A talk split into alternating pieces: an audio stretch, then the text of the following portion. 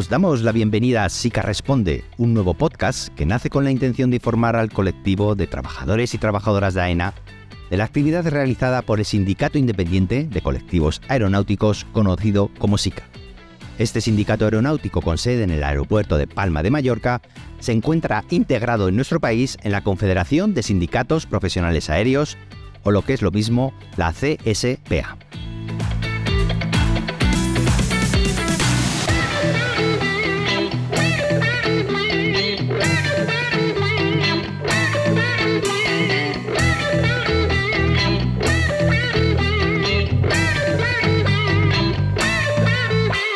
Coordinando este espacio y que nos habla Alberto Cortés, técnico de operaciones del área de movimiento, comúnmente conocido como señaleros, que será el encargado de recoger todas las dudas y preguntas que nos podéis hacer llegar a través de nuestro email sicapmi.aena.es. Y para responder a estas cuestiones tenemos a nuestro lado a Juan Ignacio Oliveras Castillo, presidente de SICA y delegado sindical de la CSPA. Hola Juan Ignacio, ¿qué tal? Hola, eh, buenos días Alberto. A Juan Carlos Planéis Vive, secretario general de SICA, vicepresidente de la CSPA, miembro de la CSE, la coordinadora sindical estatal, y de la mesa negociadora del convenio colectivo de AENA. Hola Juan Carlos, encantado de contar con tu presencia. Buenos días Alberto. Y por último, pero no menos importante, contamos con Nuria Borrás Romaguera, adjunta a la Secretaría de Organización de SICA. Hola Nuria, ¿cómo estás? Hola, muy buenas Alberto. Bueno, pues hechas las pertinentes presentaciones y antes de comenzar con las preguntas que hemos ido recopilando de diferentes trabajadores y trabajadoras de AENA, creo que lo pertinente es que hagáis una breve presentación de SICA, un sindicato relativamente joven, entre comillas, en Palma de Mallorca, si lo comparamos a lo mejor con, con otros con más historia en nuestro país. A ver, ¿quién empieza? Pues eh, si nos importa voy a empezar yo. Eh, me has presentado como Juan Ignacio, pero realmente mi nombre es Nacho, todo el mundo me conoce como Nacho, soy coordinador de operaciones en el aeropuerto de Palma. Y bueno, brevemente os contaré un poquito la, historia de cómo se creó SICA. SICA se creó en 1998. Y esto fue debido a que, bueno, en aquel, aquella época se estaba negociando un convenio colectivo de, de AENA, era el segundo convenio exactamente, y bueno, una, un grupo de trabajadores, pues digamos que no se sintió eh, para nada respaldados ni reconocidos eh, con, con, los sindicatos que había en ese momento. Con lo cual, pues estos trabajadores empezaron a unirse y bueno, curiosamente eran casi todos pertenecían al área de operaciones de aeropuerto y operaciones de en aire, en este caso del Centro de Control de Palma, y entre todos, pues bueno, eh, poco a poco fuimos avanzando y fuimos poniendo los cimientos de lo que, de lo que iba a ser nuestro sindicato. Que tenía que tener dos premisas, que fuera independiente y que fuera profesional.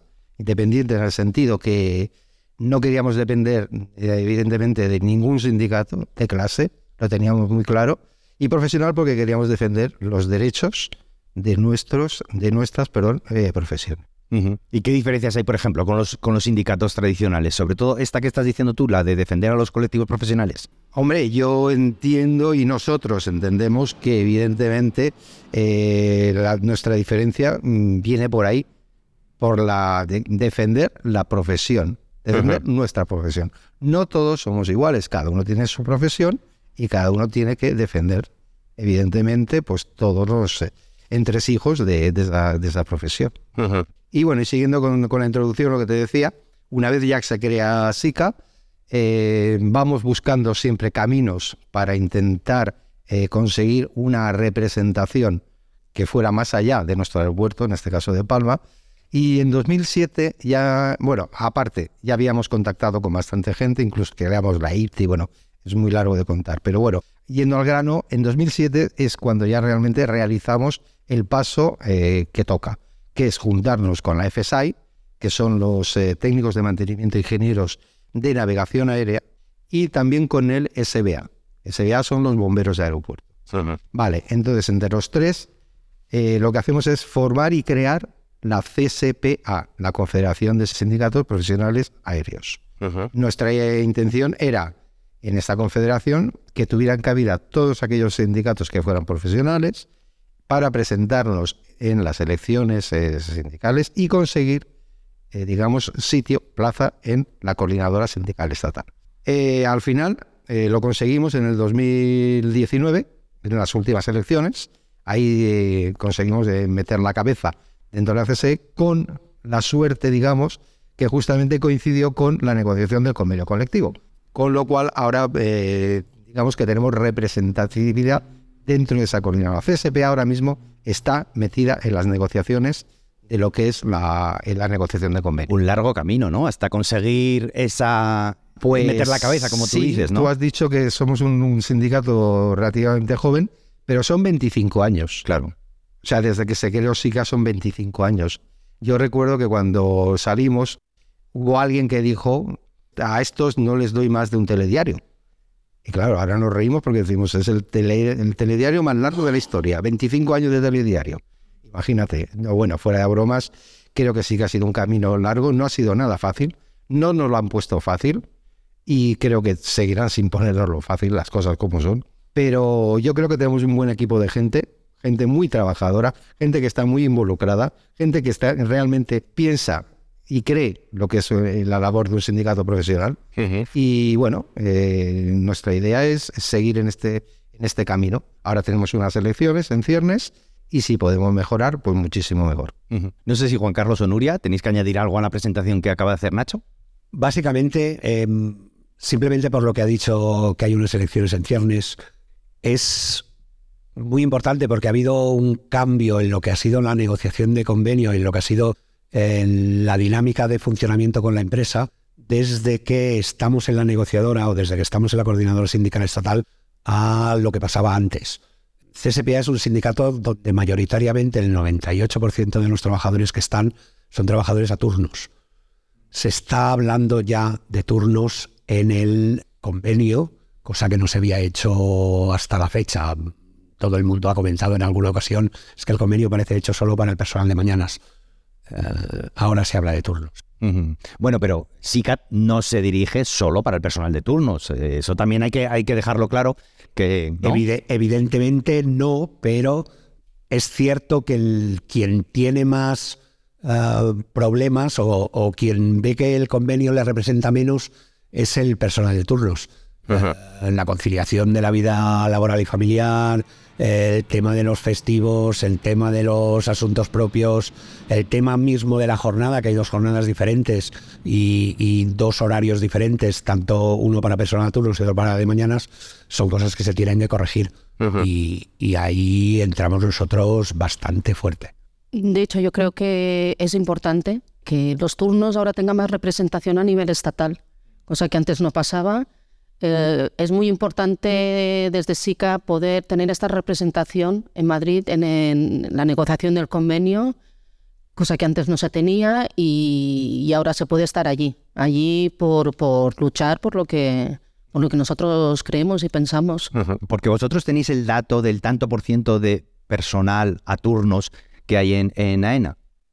Actualmente el personal a turnos es un 60% de la plantilla de AENA. Claro, es que estamos hablando del 60% que no se ve representado dentro de un convenio colectivo, ¿no? Que esto es bastante importante. Y en el caso de Naire, que no hay que olvidarlo, básicamente es el mismo porcentaje. Eh, la mayoría de trabajadores están a turnos y son los que pueden tener más disfunción en, la aplicación de convenio. Bueno, pues de estas eh, cuestiones que nos ha planteado ligeramente Juan Carlos, eh, son las que hemos recogido por diferentes colectivos de trabajadores y trabajadoras del aeropuerto. Vamos a comenzar con este bloque, que yo creo que es más, más interesante, ¿no? Sobre todo porque son preguntas de, de, estos trabajadores y trabajadoras que les afecta directamente a su día a día, ¿no? A ver, comenzamos con la primera. Desde Administración lo comentan lo siguiente. Oigo hablar mucho de la negociación del convenio colectivo, que lleva muchos años negociando su renovación, pero realmente no sé ni en qué punto está, ni si al final me va a afectar mucho o no en mi día a día. ¿Qué me podéis decir al respecto? Bueno, Juan Carlos, tú estás en la, en la mesa de, sí, yo estoy en la mesa negociadora. Eh, vamos a ver, tenemos un convenio que es de 2011, es un convenio que ya está bastante caduco, es un convenio que seguramente ha habido 15 reformas del, Estatuto de los Trabajadores desde que, desde que se aprobó el convenio.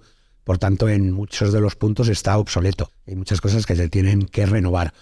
Eh, no es cierto que se esté negociando hace mucho tiempo. Es verdad que la mesa de negociación se constituyó hace ya más de un año, año y medio debe hacer ya, pero no se han hecho reuniones hasta principios de este año. Hasta marzo no se han empezado a hacer las reuniones de convenio. Reuniones que no han sido propiamente de negociación, ha sido más una declaración de intenciones.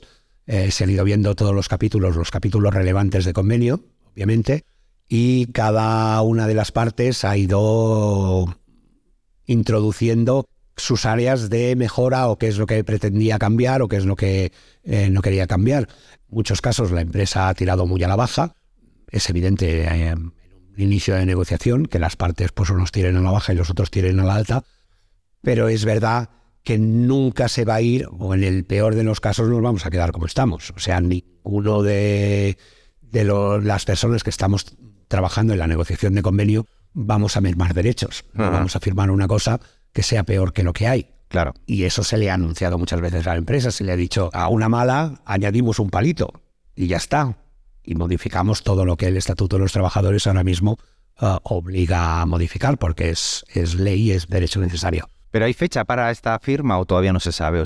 Sí, la empresa tiene intención de que haya un convenio nuevo eh, antes de 31 de octubre.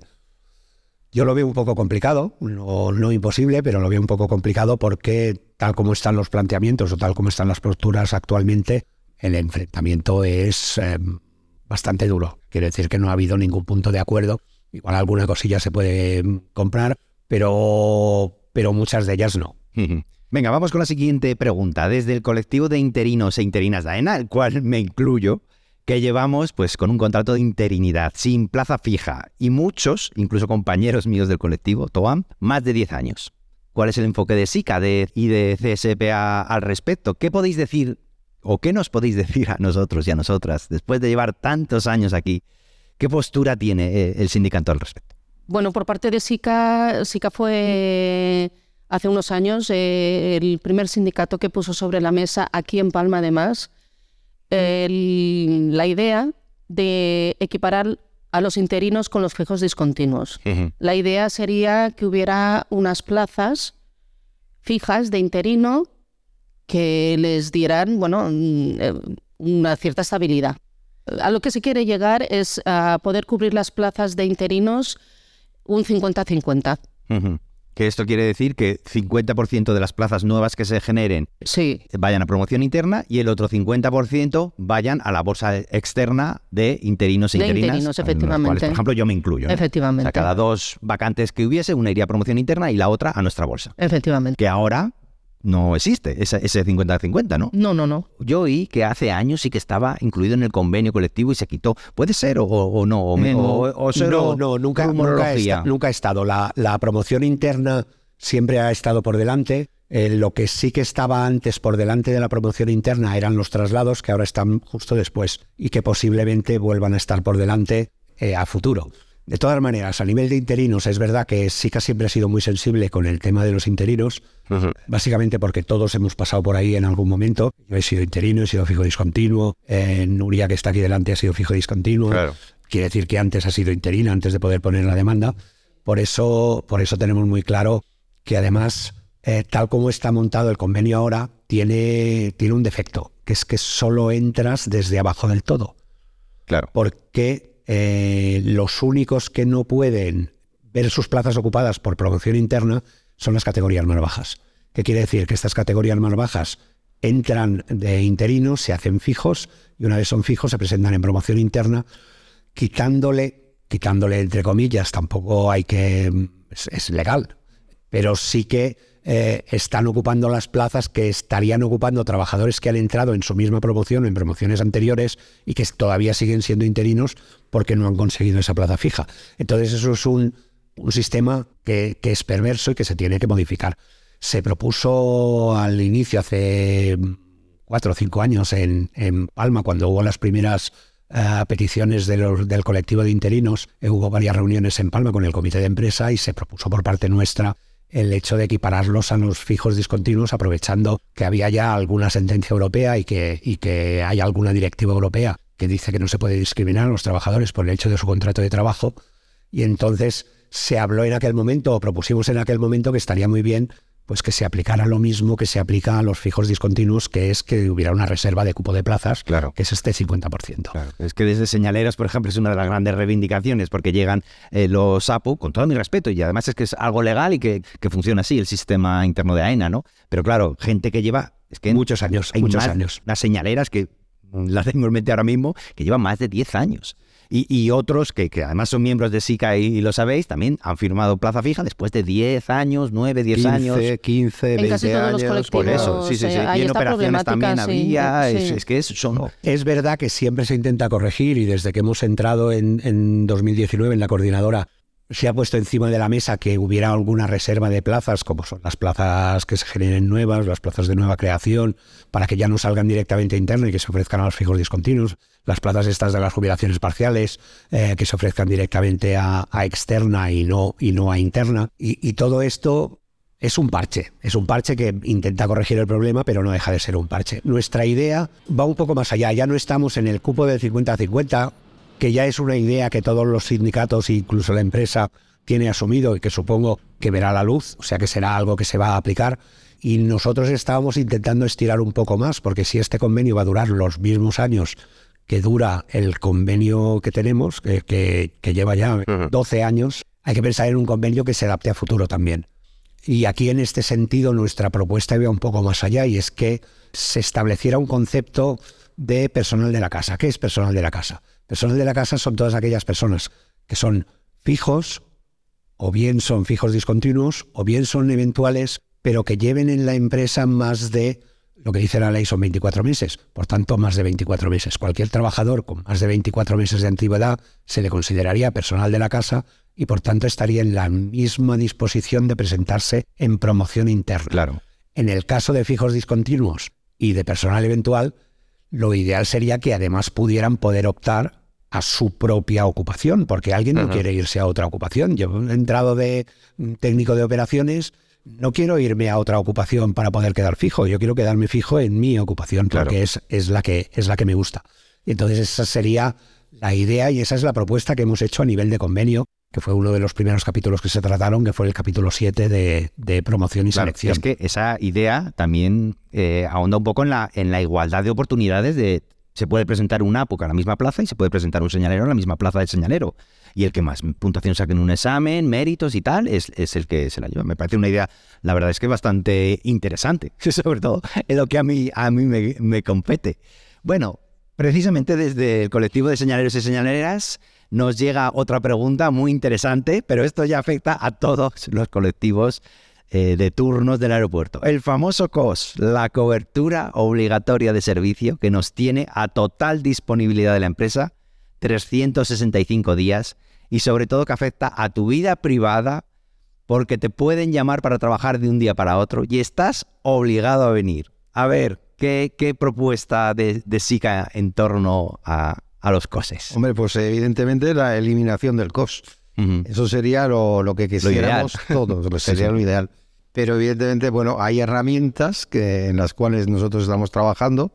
Una, está clarísima, que son las imaginarias. Esto sería una manera de intentar pues mitigar el tema. A ver, lo que no puede ser es que el, trabajador a turnos no tenga conciliación familiar, sino a, a través de cambios de servicio, que son servicios que tienes que devolver, porque evidentemente el, el- el tema de COS estás 24 horas, 365 días al año a disposición de la, de la Yo que llevo poco tiempo en AENA, esto es que lo he visto poco, ¿eh? O sea, No, no, esto la una- disponibilidad que se tiene a la empresa Esto es una barbaridad. en tus días de fiesta, yo no lo había visto nunca. ¿eh? Es una barbaridad, pero esto está hecho así, está firmado así, está firmado en un convenio. Sí, sí, sí. ¿no? Bueno, pues esto, ya te digo, para mitigar este tema, el, el tema de las imaginarias es lo que nosotros empezamos a plantear ¿eh? y es una cosa que sabemos que no, no goza de buena, de buena prensa, entre, otros, entre otras formaciones, no sabemos por qué. Pero bueno, la, la- la idea es esa. ¿Cómo funciona este tema de las imaginarias? Bueno, sería tener unos días que tú, tú sabes que estás a disposición, ya lo sabes en cuadrante. Y vas a a tener unas horas de ese día para saber si te pueden llamar o no. Pero evitas la sorpresa de que te llamen un sábado a las 3 de la tarde para decirte a ver si puedes entrar el domingo de día. Claro. Por decirte. Sí. Evitas esas sorpresas que realmente pues eh, no son de buen agrado. Entiendo que ni para el trabajador y entiendo también para quién lo tiene que aplicar. Claro. Porque claro, aquí estamos hablando de, por ejemplo, en este caso, pues una plantilla de recursos humanos que, se, que tiene que hacer frente a estas cosas. Claro. Que, y yo creo que ahí, digamos que si estuviera regulado de otra manera, todos saldríamos ganando, Sí. tanto empresa como Mm. trabajador. Y no solo recursos humanos, que a lo mejor en fin de semana que, que, que no hay nadie en recursos humanos, los responsables los, propios coordinadores del área tienen que empezar a coger el teléfono y a Sí, llamar a alguien porque pues alguien se, encuentra indispuesto, no ha podido ir a trabajar y el personal de turnos tiene que está obligado a... El COS es la oveja negra, así de claro. Y bueno, eh, Nuria, Sí, voy a decir que, que aparte de la problemática que hay a veces de, de encontrar el personal en estos momentos, Claro, claro, por supuesto. que, que al final redunda eh, en negativo para, para los turnos y para el trabajo, por supuesto, porque no solo estás a disposición los 365 días, sino que aún así no se pueden cubrir bien los, los turnos cuando falta alguien muchas veces. Entonces es para las dos cosas.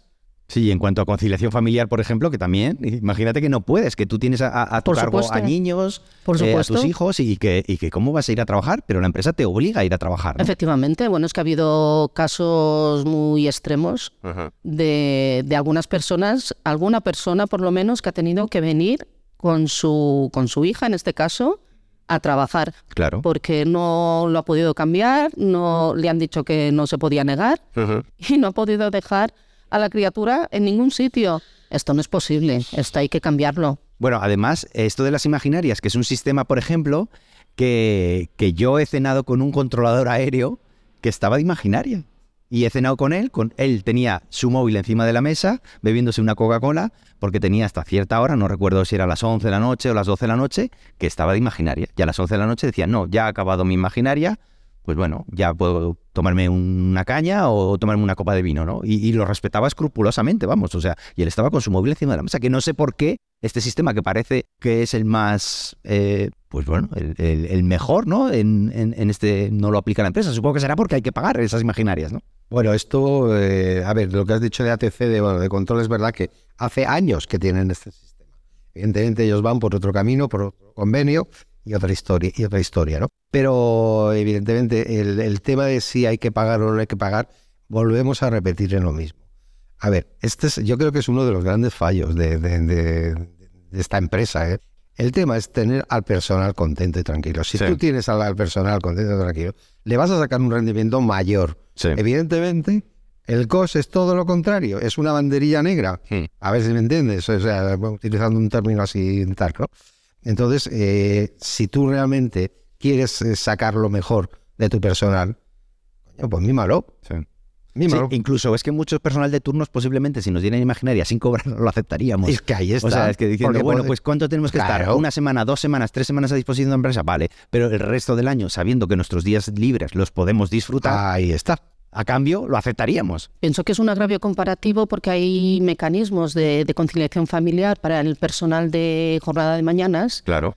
Hay, hay mu- muchos mecanismos que además se están aprobando y reaprobando. Sí, y que yo estoy totalmente de acuerdo, por ejemplo, la Por jornada, supuesto. la flexibilidad de la jornada de siete y media a nueve y media, por supuesto, la de entrada como la de salida. Eso, vamos, ojalá nosotros Ojalá. que estamos a turnos lo pudiéramos tener, pero no podemos porque nuestro trabajo es diferente a todo esto. ¿no? Sí, pero el personal de turnos también necesita Claro. esa conciliación familiar Ujú. muy importante. Claro, por lo menos si sabemos que no tenemos que trabajar ese Sí. día, sabemos que no tenemos Sí, que trabajar. porque ¿no? ya- ya lo es podemos un- dedicar a la familia, lo que sea. Efectivamente, es un tipo de horario que ya es difícil en sí. La mayoría de turnos que se hacen en el aeropuerto Sí. son turnos muy largos, tanto bomberos como bueno, todo, Mm. todo el personal técnico.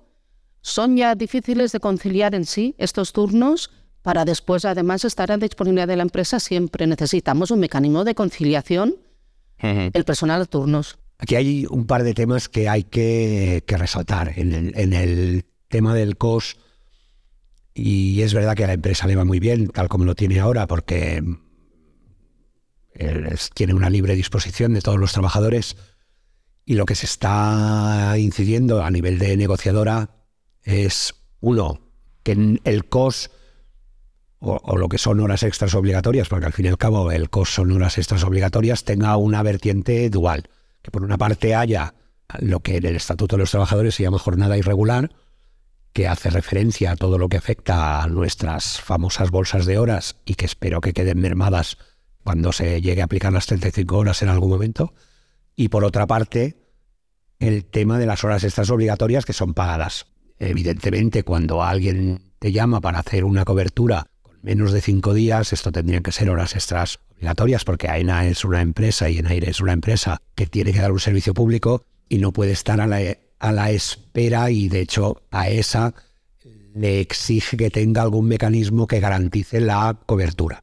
¿Vale? Entonces, el COS difícilmente va a desaparecer porque hay una exigencia, pero sí que es verdad que se tiene que regular mucho mejor. se tiene que regular, uno, con las imaginarias, obviamente.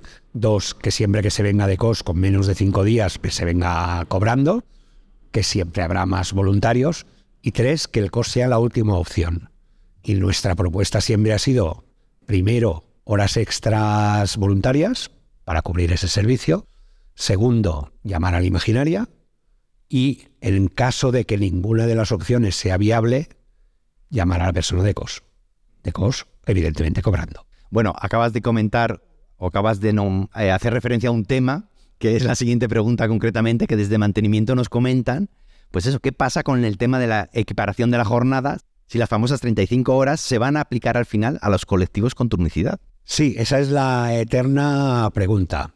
De hecho, las 35 horas, 37 y media es lo que dice el convenio para el personal de mañanas, con la media hora de cortesía, el personal de mañanas sí que, que ya tiene esas 35 horas garantizadas, ¿vale? Por tanto, hace una jornada anual de 1.552 horas frente a la nuestra, que son 1.711 horas. Y esto era una disfunción que lleva arrastrándose pues desde 98, desde el segundo convenio, en el que se diferenciaron las jornadas. Las jornadas previo al segundo convenio decía que los trabajadores de AENA eran una jornada de 1.711 horas. Luego la harían o no la harían, pero era para todos. Ahora el convenio dice que el personal de mañanas hará lunes a viernes siete horas y media y el personal de turnos hará 1.711 y esas jornadas no cuadran y estas jornadas se tienen que equiparar. Coincide además que la mesa de negociación de función pública ya ha llegado a un acuerdo a nivel de eh, función pública para la aplicación extensiva de las 35 horas y esto afecta no solo al Estado, a la, administración del Estado, sino a las empresas públicas y aquellas eh, empresas que son parte del sector público, como es el caso de AENA el caso de Naire como empresa pública. Entonces estas 35 horas tienen que aplicarse. Es verdad que el acuerdo dice que está sujeto a negociación de convenio y es algo que en negociación de convenio evidentemente eh, vamos a sacar. La empresa ya dice en alguna ocasión que realmente o efectivamente en los trabajadores a turnos estamos haciendo 35 horas, porque es verdad que la jornada real que realizamos no excede estas 1.552 de trabajo efectivo. Pero eso es así porque eh, de esas 1.711 horas se descuenta el hecho de tener que trabajar en festivo, que en lugar de pagártelo, te lo descuentan con tiempo. Eh, se descuenta el hecho de eh, los APs en caso de que te los descuenten y no te los dejen coger, que en muchos aeropuertos no te dejan coger los asuntos propios se descuentan las horas de bolsa al 175. Si tú quitas todo esto, que en realidad es mentira, tú no estás haciendo 35 horas, estás haciendo infinitas más, estás haciendo 1711, que a las 1552 hay, hay un rango importante de horas. Claro, ¿qué pasaría si se aplicara esas 35 horas? Que nuestra jornada no diría 1711, diría 1552. Si dice 1552, se acaban las bolsas. Si se acaban las bolsas, los coses con cargo a la bolsa se acaban, que es la parte más dolosa de los coses, porque entendemos que los coses cuando son pagados, pues siempre hay más disponibilidad de gente que pueda o que quiera hacerlo. Siempre que se organice de la manera que hemos dicho antes, ¿eh? que primero se ofrezca voluntario, que luego se ofrezca imaginaria y que luego se ofreciera al, al COS. Entonces sería, sería algo infinitamente bueno. Además haría que las plantillas aumenten que las plantillas aumenten quiere decir que sería no tasa de reposición, sino que sería cupo adicional. El cupo adicional ahora, mismo está firmado que tiene que ir a bolsa externa, por tanto, todos los interinos que están ahora mismo en las bolsas externas podrían ocupar esas plazas de cupo adicional. Quiero decir que hay, una expectativa de plazas interesante y que depende en buena medida de que las 35 horas se apliquen. Quiere decir que esas 35 horas las vamos a pelear bastante a muerte. Venga, la siguiente pregunta desde Bomberos, ese colectivo pues tan fundamental en, en cualquier aeropuerto, que nos preguntan, ¿qué nos decís de las pruebas de competencias implantadas desde hace unos años en AENA? Eh, parece ser que aquí el gran problema son las pruebas físicas. Evidentemente la Agencia Estatal de Seguridad Aérea, AISA, eh, implantó este, este tema, este, esta, esta comprobación de competencias. Y bueno, el, el gran caballo de batalla del colectivo 6 va a ser eh, las pruebas físicas, porque evidentemente, eh, bueno, pues hay que buscar y valorar cuáles son eh, las, para una plantilla ya, evidentemente, con una cierta edad en algunos casos, gente muy joven en otras, ¿verdad? Entonces, claro, hay que buscar ahí un baremo que entre, digamos, que sea válido para los dos extremos, en una palabra, ¿no? Porque también, claro, aquí, en el tema este de las competencias, está el tema de la segunda ocupación. Si no pasan esas pruebas, ¿a dónde van? Ese es el gran problema ¿no? de, todo esto. Claro, no estamos hablando de unas, de unas pruebas conductuales, que tú tienes un temario y te examinas. No estamos hablando de unas pruebas físicas, evidentemente. Un bombero de 20 años no es igual que uno de 40, está clarísimo, uno de 30 que uno de 50. Entonces, pues claro, el tema está ahí y está en negociación. Eso está claro que está en negociación, pero realmente no sabemos para dónde se va a decantar. Pero bueno, nos lo preguntan bomberos, pero son unas pruebas que se han aplicado a otros colectivos. Nosotros las tenemos que hacer. Claro, pero digamos que la diferencia está, vuelvo a repetir, entre una prueba conductual y una física. La conductual, eh, tú tienes un temario, evidentemente, pues bueno, y lo tienes que desarrollar. Y esta vez perfecto, ¿no? Como si fuera una prueba conductual de inglés, del idioma inglés, perfecto. Ahora, el tema físico ya va, digamos, con un poco con la, entre comillas, degeneración del cuerpo, en el sentido que no es lo mismo, vuelvo a repetir, un chaval de 20 años que uno de, 40 o de 50.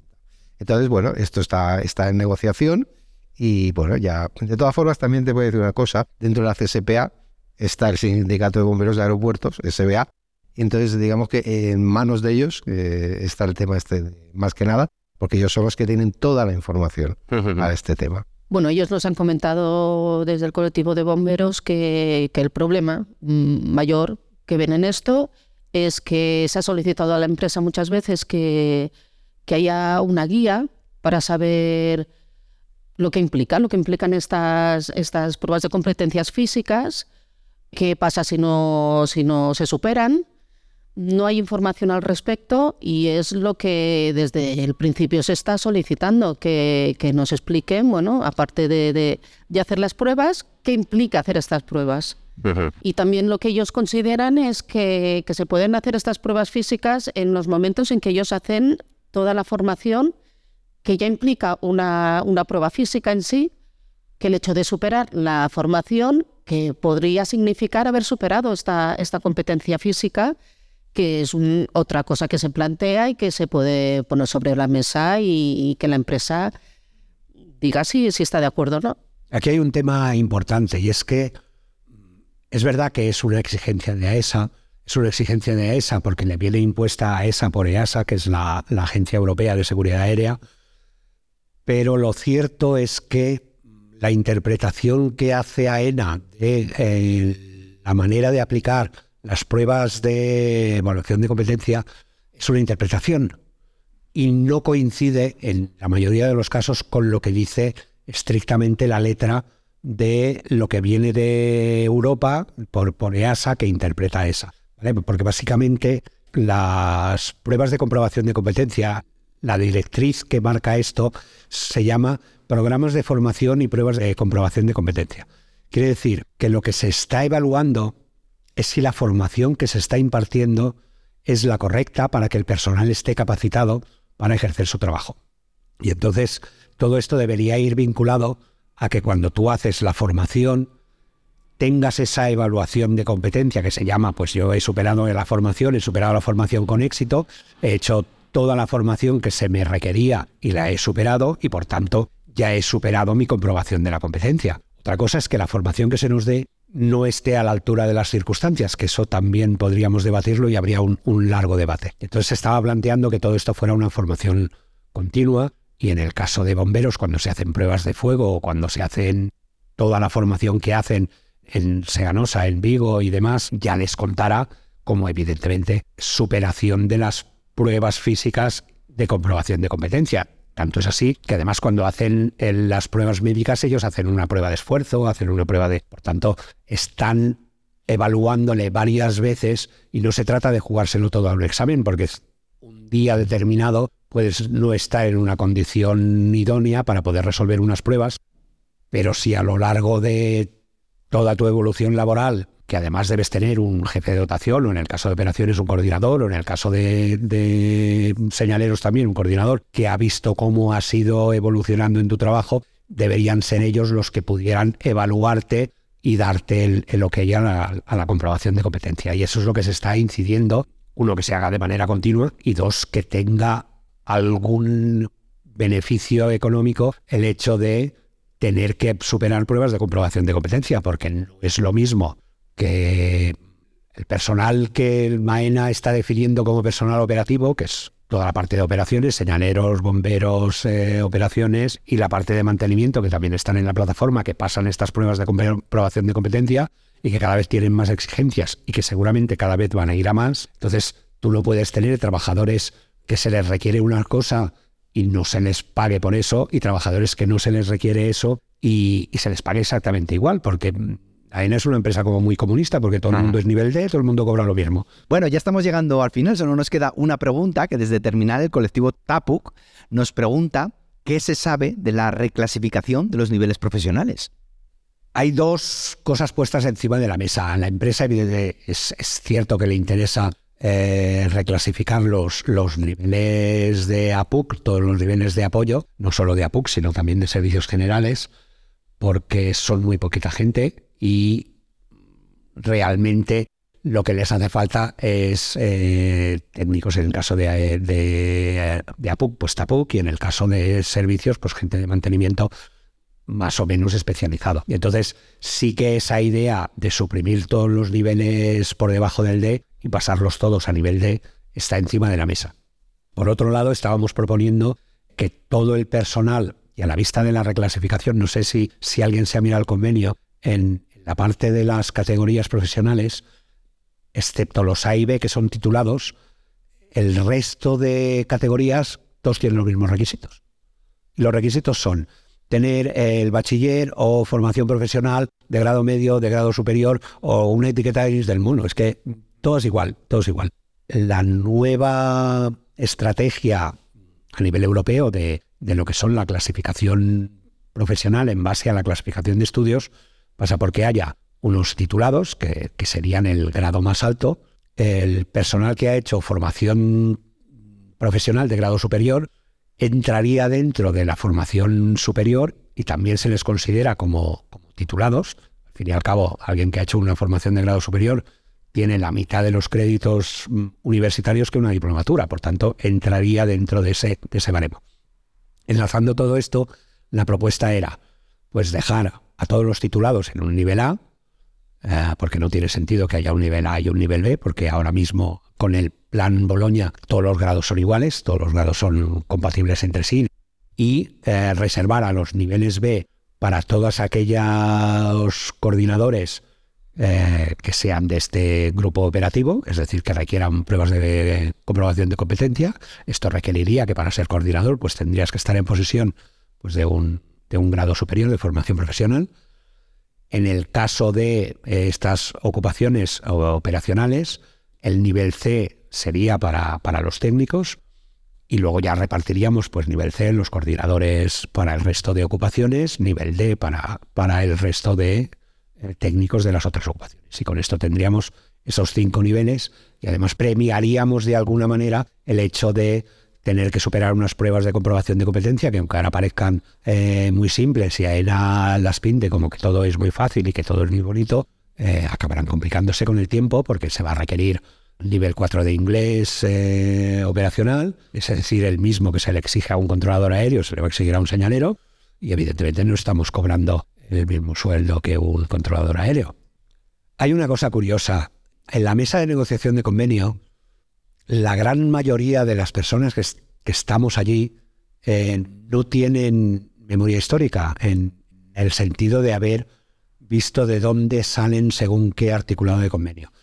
Hay un artículo muy curioso que viene de tiempos pretéritos, cuando los controladores todavía formaban parte de eh, nuestro convenio colectivo, que habla de la pérdida de habilitación. Este artículo, cuando lo comentamos en convenio, todo el mundo decía, esto no sé dónde viene, esto no sé por qué es. Haber leído de qué viene. La pérdida de habilitación viene precisamente en AENA, en la comprobación de competencias algo nuevo. En la parte de navegación aérea, la comprobación de competencias lleva haciéndose desde hace ya muchos años.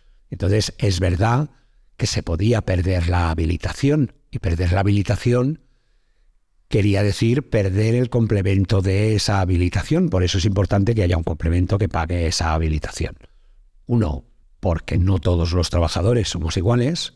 Y dos, porque hay que darle una garantía a un trabajador que pierda la habilitación, que es verdad que puede perder un complemento adicional, pero no puede acabar en la calle, como decía mm, alguien alguna vez. Alguien podría decir que perder la habilitación quiere decir que tienes un despido por inadecuación y eso no sería, sería de recibo, y mucho menos en una empresa del Estado. Es verdad que hay que incentivar la habilitación y es verdad que hay que incentivar a los trabajadores para que estén a la altura de poder tener esa habilitación. Y es verdad que también hay que adaptar en los puestos para posiciones no operativas. A mí nunca me ha gustado segunda ocupación, me gustan más posiciones no operativas, que las hay. Las hay en todos los lados. Si tú no puedes estar en condiciones físicas para ejercer de bombero, sí que puedes estar en una central de alarmas.